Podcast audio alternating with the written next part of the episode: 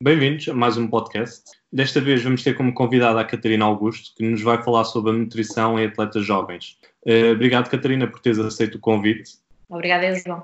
E hum, já para, hum, para as pessoas eh, começarem-te a conhecer, faz-nos só uma breve apresentação, fala-nos sobre o teu currículo, o que é que tu fazes agora. Ok, então eh, eu licenciei-me em Dietética e Nutrição pela Estes Coimbra.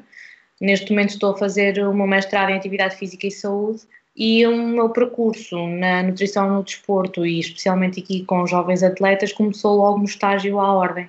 Ou seja, um dos meus locais de estágio foi na Sociedade Colombófila Cantanhedense, ou seja, num clube de natação, uh, e fiquei logo com 30 atletas, jovens atletas. Uh, deles tínhamos um grupo de internacionais que iam à seleção, um, principalmente eram nadadores de fundo. Um, e neste momento uh, estou a trabalhar com os campos MVP, com a Academia MVP e com o Player of the Match que é uma coisa mais recente. Os campos MVP comecei a trabalhar há dois anos. Começaram por ser campos de férias, ou seja, campos de férias de Natal, da Páscoa, depois de verão, em que os de verão eram de, são de duas semanas. Um, e o Player of the Match, o MVP é de basquetebol e o Player of the Match é de futebol. O Player of the Match é da primeira edição o ano passado e com isto acabou por também surgir a, eh, a oportunidade de ser criada a Academia MVP de basquetebol, em que neste momento temos 22 atletas em regime de internato no Complexo Olímpico de Rio Maior. Nem todos são de Rio Maior, ou seja, metade da equipa é interna, ou seja, é, é mesmo da zona. A outra metade são atletas que vieram do Porto, Lisboa, Aveiro, uh, e estão lá um, a, a, dormir, ou seja, continuamente, estão a estudar em Rio Maior e estão a fazer hum, um, um, um treino muito específico e que tem em vista uh, para alguns uh, o caminho profissional. Ok, então já tens uma vasta experiência nesta área. E já agora, pegando nesse tópico, um, desses três um, locais que tu, tu me disseste, como é que foi realizada a primeira abordagem a esses atletas? Visto que são jovens, nunca tiveram contato com nutrição, como é que foi essa fase? Uh, a primeira abordagem, tanto no clube de natação como nos campos MVP ou no Player of the Match, começou com pequenos workshops para, para os atletas e para os pais, ou seja, começou sempre por uma abordagem mais de educação alimentar. Um, depois, posteriormente, no clube de natação, começámos a fazer consultas individuais e familiares e, e agora na Academia MVP. É engraçado porque todos eles, durante pelo menos dois anos, tiveram workshops a cada três meses e, portanto, grande parte do trabalho de background de educação alimentar acabou por ser feito de uma forma muito gradual, até neste momento em que eles estão realmente no internato e que estão a ter mesmo consultas individuais e, e completamente personalizadas um, para, para, o, para o basquete e para os treinos que estão a ter. E em termos de, não sei se tu apanhaste neste caso, mas apanhaste crianças pré-pubres e adolescentes nos seus locais? Sim, tanto no clube de natação como, como nos campos. Eu se calhar vou, vou tentar explicar uma coisa por, e outra, porque será mais fácil. Eu na, na natação eu apanhei desde infantis A, infantis B, a juvenis até aos séniores. Portanto, eu tive muitos, muitos meninos e muitos jovens durante as três épocas em que trabalhei, em que trabalhei na, na secção. Nos campos MVP, uh, eh, tive uh, nos, nos, nos, campos, lá está, era uma abordagem mais de educação alimentar, ou seja, aquilo, o meu trabalho passava pelos workshops por definir emendas, por definir abastecimentos, portanto aí a abordagem não era tão específica. Agora na academia, a maior parte deles já está aqui numa fase pós-pubertária, porque já, já são jovens adultos, ou seja, já têm quase todos mais de 16 anos, 16, 17, 18 anos. E podes-nos falar um pouco sobre as diferenças nutricionais entre cada classe? Um, para ficarmos com uma ideia, mesmo durante o crescimento da criança, seja de uma menina ou um menino, o crescimento é linear. Ou seja, só começa a existir esta diferenciação a partir dos 12 anos. Ou seja, até aos, dos 2 aos 10 anos, normalmente eles crescem mais ou menos 6 centímetros por ano, relativamente à altura, à estatura.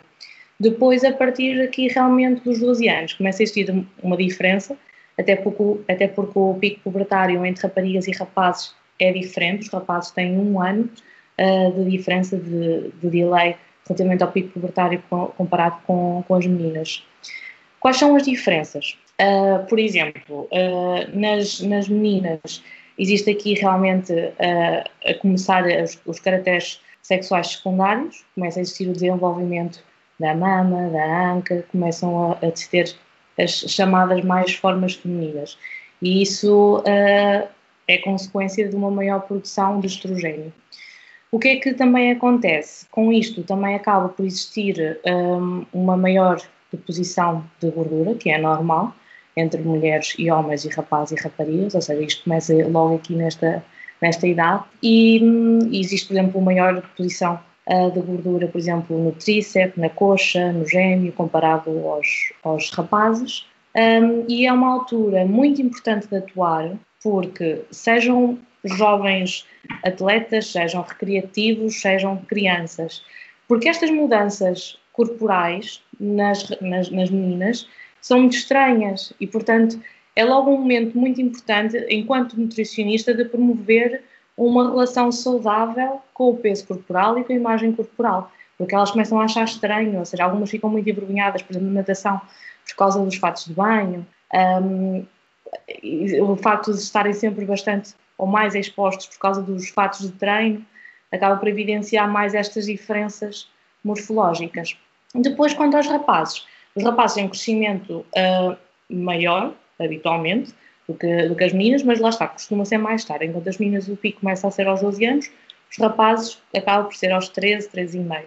Diferenças em termos hormonais. Tem aqui um pico de testosterona relativamente às, às meninas, uh, que fará que levem um avanço de massa muscular perante as meninas. Estas diferenças depois também acabam por existir entre crianças jovens e os adultos em termos de, de metabolismo. E em termos de diferenças do papel dos macronutrientes, existem assim grandes diferenças entre jovens e adultos? Sim, uh, existem algumas. Pegando ainda então aqui nestas diferenças de, de metabolismo entre as crianças jovens e os adultos, um, aquilo que nós sabemos é que, relativamente às vias energéticas, por exemplo, um, existe uma maior capacidade de utilização de fosfocreatina e glicogênio com a idade. Ou seja, as crianças acumulam menos lactato, têm menos enzimas glicolíticas, têm mais enzimas oxidativas. Com isto quer dizer o quê? Que comparado aos adultos, oxidam mais gordura do que os adultos. Para além disso, um, a depleção do glicogênio, por exemplo, também é uma coisa importante, ou seja, aquilo que nós sabemos é que as suas reservas de glicogênio também são menores do que os adultos. Uh, e, portanto, também não é necessário, apesar de ser muito importante para o jovem atleta ter uma, um bom aporte nutricional de, de energético e de hidratos de carbono, também não tem uma necessidade tão elevada, porque não tem aqui as suas reservas tão grandes como o adulto ou seja, tem uma maior capacidade de oxidação de gordura e tem aqui um bocadinho menos utilização de hidratos de carbono. Ou seja, com isto, continua a ser muito importante ter aqui um bom aporte, mas eles têm aqui uma vantagem relativamente porque conseguem fazer mais utilização da gordura. O que é que depois, em termos de macronutrientes, importa? Uh, em termos nutricionais, seja a proteína, começando aqui pelo gasto energético, as crianças e jovens, para além de terem uma taxa de metabolismo basal aumentada devido aos fatores de crescimento, porque nós primeiro temos que garantir que eles crescem saudáveis, eu acho que isso também é importante falar, porque um, aquilo que nós sabemos é que também, por exemplo, no caso das meninas, a menarca até pode ficar atrasada, principalmente se existir uma disponibilidade energética baixa. A menarca é a primeira menstruação. Uh, e o crescimento uh, pode ficar relativamente comprometido, um crescimento saudável, mesmo em termos de estatura e densidade mineral óssea, uh, pode ficar prejudicada se não existir aqui um bom aporte calórico. Isto são conceitos um bocadinho teóricos, depois passamos um bocadinho mais para, para a prática, digamos assim, não é? Uh, relativamente, começando então nos macronutrientes, uh, relativamente à proteína. É muito engraçado porque as guidelines relativamente à proteína são quantidades que por exemplo, para ter um, um balanço resultado neutro, as recomendações são de uma grama, mas quando nós falamos em atletas e, e ganho e preservação de massa muscular, nós queremos ter sempre um balanço resultado positivo. O que é que isto significa? que pelo menos ter aqui de 1.4 a 1.6 gramas por quilo peso corporal. Só que estes jovens pesam pouco e, portanto, isto é um desafio. É um grande desafio porque eles pesam pouco e muito facilmente excedem isto, até porque habitualmente têm muito apetite, têm muita fome, comem muito e comem muito, muitos bifes, uh, por exemplo, à hora do almoço. Um, ou muitas fatias de queijo, também acontece, fazer tostas mistas com, com dois, três fatias de cada, por exemplo. Coisas, coisas que é normal acontecerem e que nós, enquanto nutricionistas, temos que trabalhar a educação mais do que estar a explicar, porque são crianças e são jovens, eles não querem saber relativamente a proteína macronutriente, que nós temos que recomendar é alimento, não é uh, macros uh, e fazer esta educação. Mas por isso, esta quantidade de proteína consegue ser muito facilmente ultrapassada, principalmente à hora do almoço e à hora de jantar, porque eles vêm com muita fome comem muitos bifes e é o mais comum.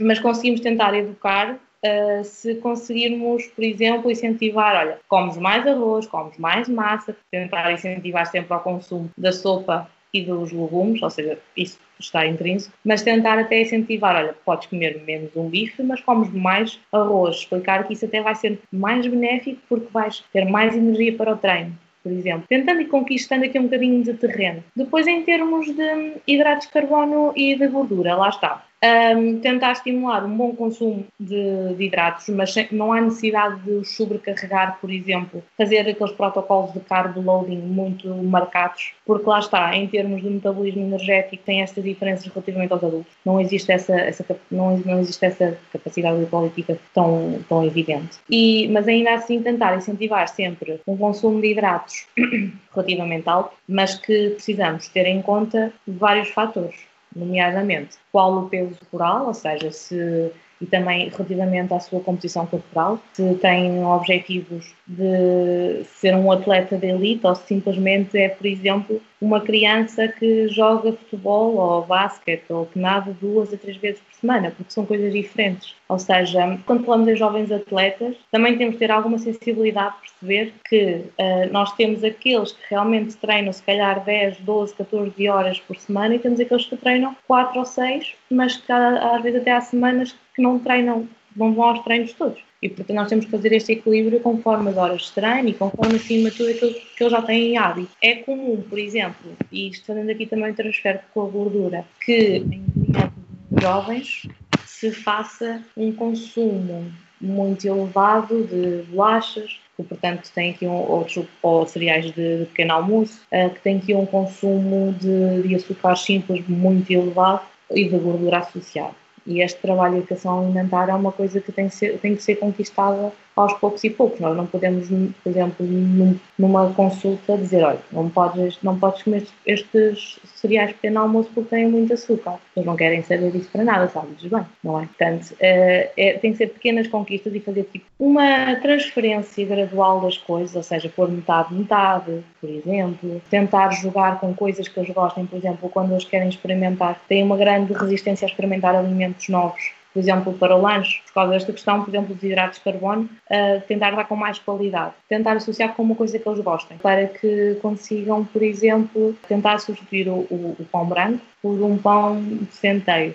Tentar associar, ou seja, qual é o, o recheio favorito dele, para tentar fazer uma, uma transferência para o pão de centeio e ir trabalhando ponto a ponto de cada vez ou tentar fazer coisas diferentes, ou seja, por exemplo, se gosta muito de ovo, tentar fazer, por exemplo, uma omelete para pôr no pão, que é uma coisa que já nem se vai lembrar que é um pão de centeio, ou um pão integral, ou um pão de mistura. Já vai ficar contente, por exemplo, por aquilo que tem no pão. Exemplo. Quanto à questão, ah, então, da gordura, o facto de, de eles terem uma capacidade de oxidação de gordura superior não quer dizer que eles precisem de mais gordura do que o normal. Uh, ou seja, as quantidades de gordura continuam a ter que ser ajustadas, até porque é o macronutriente mais calórico, um, continuam a ter que ser ajustadas a, a cada um. E, e aqui nós temos, eh, tentar salientar principalmente aqueles que são ricos em gordura insaturada, o azeite, os frutos secos, tentar promover, por exemplo, o consumo de peixe, principalmente o, aqui a questão do peixe gordo devido ao ômega 3 e, e por aí adiante.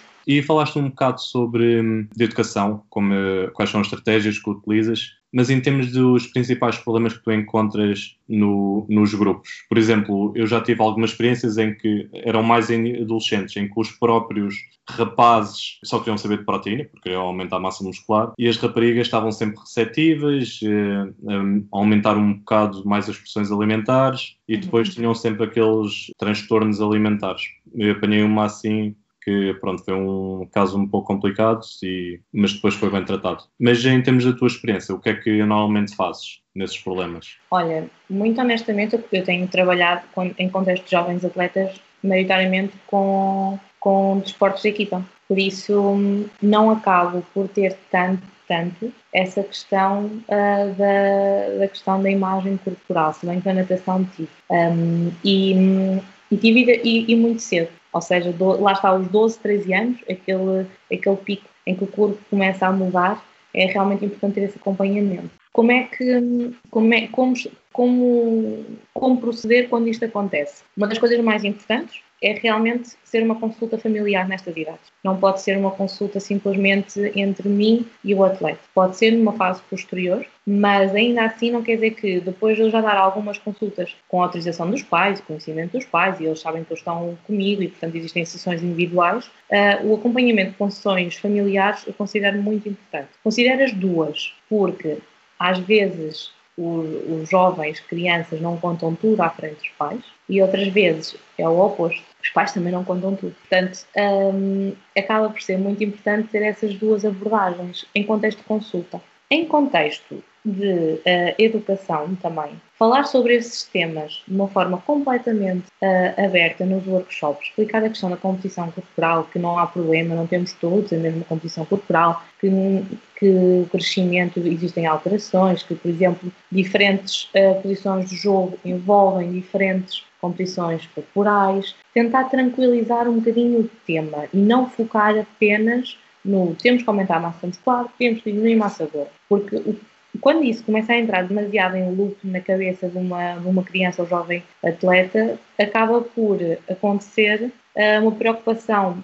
excessiva com a alimentação e podendo até levar realmente algumas restrições. Existindo provavelmente uma tendência superior a isto acontecer em, em raparigas do que em rapazes. Em termos de estratégias, confesso que já utilizei uh, estratégias individuais, de grupo, uh, familiares, ou seja, não só, por exemplo, nesta questão das consultas serem individuais e familiares, como, por exemplo, fazer sessões de esclarecimento conjuntas, em que não é uma consulta, é simplesmente para estarmos a falar sobre temas. Um, porque às vezes, assim, quando estamos em contexto informal, ou seja, não existe um, uma bata branca, acaba por se perceber mais com os jovens do que quando está dentro da consulta existe uma bata branca. E acho que essa questão de empatia com os atletas é muito importante, que é para eles confiarem depois no nosso trabalho e perceberem que existe coisas que, que eu acho importante. Por exemplo, é adequar a linguagem, ou seja, falar de proteína. É importante referir que a questão da massa muscular, a importância de fontes proteicas, lá está, da carne, do peixe, dos ovos, dos lácteos, é importante referir isso,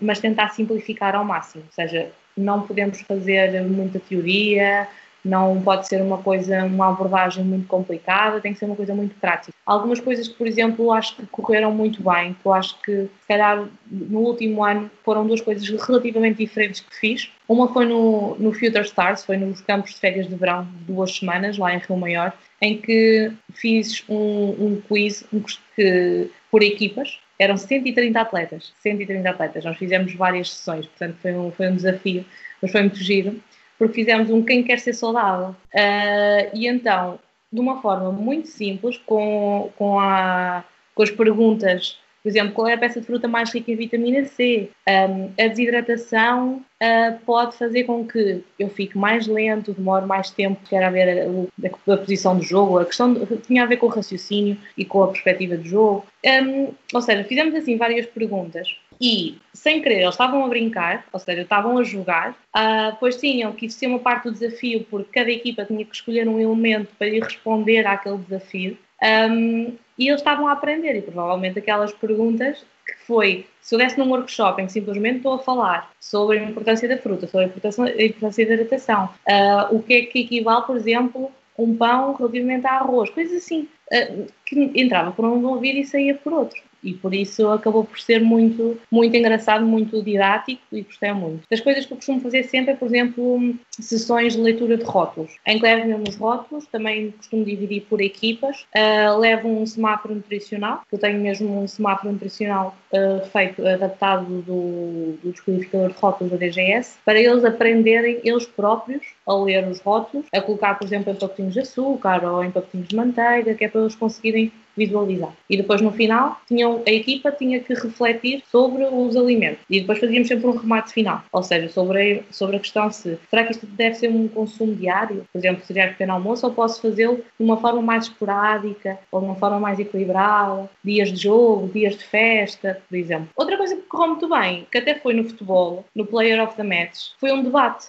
criámos um debate entre pais e os jovens, ou seja, basicamente eu, eu, tinha, tinha uma sala, projetava e punha uma pergunta. Por exemplo, o leite achocolatado é uma boa opção para recuperar uh, no momento após treino. E depois eles ficavam sempre na dúvida, mas eu obrigava-os mesmo. Ou iam para o lado direito e respondiam sim, ou iam para o lado esquerdo e diziam não. E aquilo cria uma dinâmica tão gira, são formas diferentes de os pôr a aprender, a pensar, porque aquilo que nós queremos é obrigá-los a pensar para eles conseguirem depois mudar estes hábitos.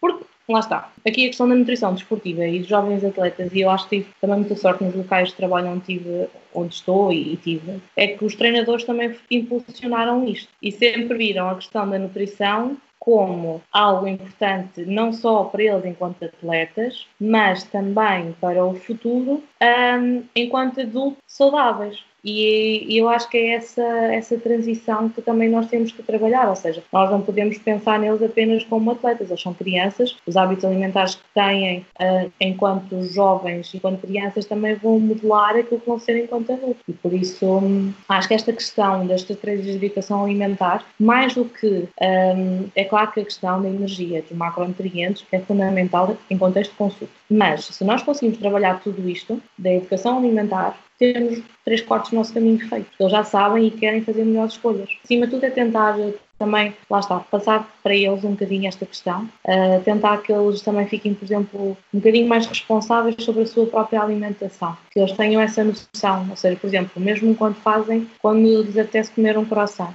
eles sabem, ok, não há, não há nenhum alimento proibido, mas sabem que um croissant tem muito mais gordura e que, por exemplo, em termos de treino, seria mais vantajoso comer um pão com mais hidratos de carbono, pão com doce marmelada, fazer, por exemplo, a, a, banana, a fruta, que, que, por exemplo, devem preferir água a qualquer tipo de refrigerante ou sumos. Tentar com que eles fiquem com essas noções, eu acho que é o mais importante eu acho que tu pegaste aí num ponto importante, que eles são crianças, não são adultos. Por isso uhum. temos de adaptar sempre as estratégias em qualquer área. Acho que isso é super importante. Uh, tu pegaste aí num ponto, uh, brevemente, que é o papel dos pais. É, em termos de educação dos próprios pais, porque, pronto, na parte do treino de força existe sempre aqueles mitos associados e, pronto, é, às vezes é uma carga de trabalho estar aí a tocar os pais, é preciso bater muita pedra. Na área da nutrição, tu notas também isso? Noto, muito. E, e há pouco começaste por perguntar quais eram os principais problemas. Nós acabámos por fugir um bocadinho por causa do consumo alimentar nesta idade, mas dos principais desafios é a educação alimentar para os pais, porque um, nós temos que conquistar as crianças, mas uh, nós temos que realmente trabalhar a educação familiar, porque são eles que compram os produtos alimentares lá para casa. Por isso, nós até. Eu já tive casos, por exemplo, de crianças que num dos workshops de cozinha saudável, de ateliê de cozinha saudável, uh, eu acho que na altura fiz umas papas de aveia que, que, que a criança tinha gostado mesmo. Uh, com canela, fruta, banana, um bocadinho de mel, pronto, ela tinha gostado mesmo. E ela disse que queria fazer aquilo pequeno almoço. Uh, e, por exemplo, havia muita inércia por parte dos pais, porque dava trabalho, não era rápido. Um, portanto, continuava a fazer os cereais pequeno almoço. Ou seja, às vezes até existe uma, uma por disposição, seja, as crianças até já estão tão, tão alerta de consultas, workshops, desta, deste, desta sistemática entre nutricionista, o treinador normalmente também tem um papel muito importante, sensibilização para a alimentação saudável, mas que se os pais não perceberem esta importância,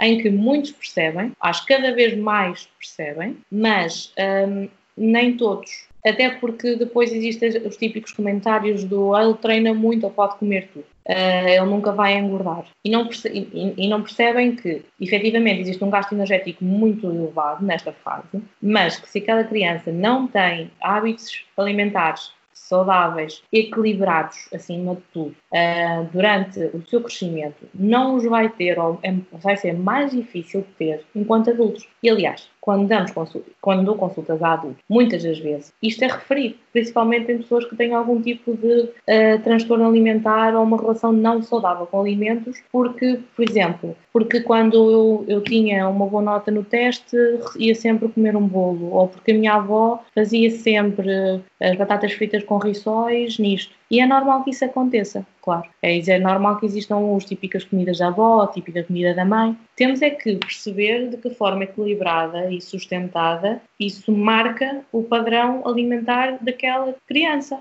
Porque o nunca engorda não é bem assim. Não é assim. Uh, ou seja, pode existir todo o tipo de convívio familiar à mesa e deve existir, mas deve ser promovido hábitos alimentares controlados e promover pequenas alterações, ou seja, por exemplo, começar sempre a refeição com sopa, fazer sempre com legumes ou salada, mesmo que seja um bife com batatas fritas no, no almoço de domingo, mas que exista sempre aqui algum tipo de estímulo para, para as crianças perceberem que é normal. E depois, as crianças aprendem por imitação, por isso, de nada adianta nós estamos a dizer tens que comer peixe, tens que tentar começar a refeição por sopa, quando não há sopa, quando uh, o peixe também é uma. Só, só comem peixe, por exemplo, na escola, e, são, são questões que passam pela escolha dos pais. Um, e, portanto, lá está. Por isso é que fazer a consulta familiar.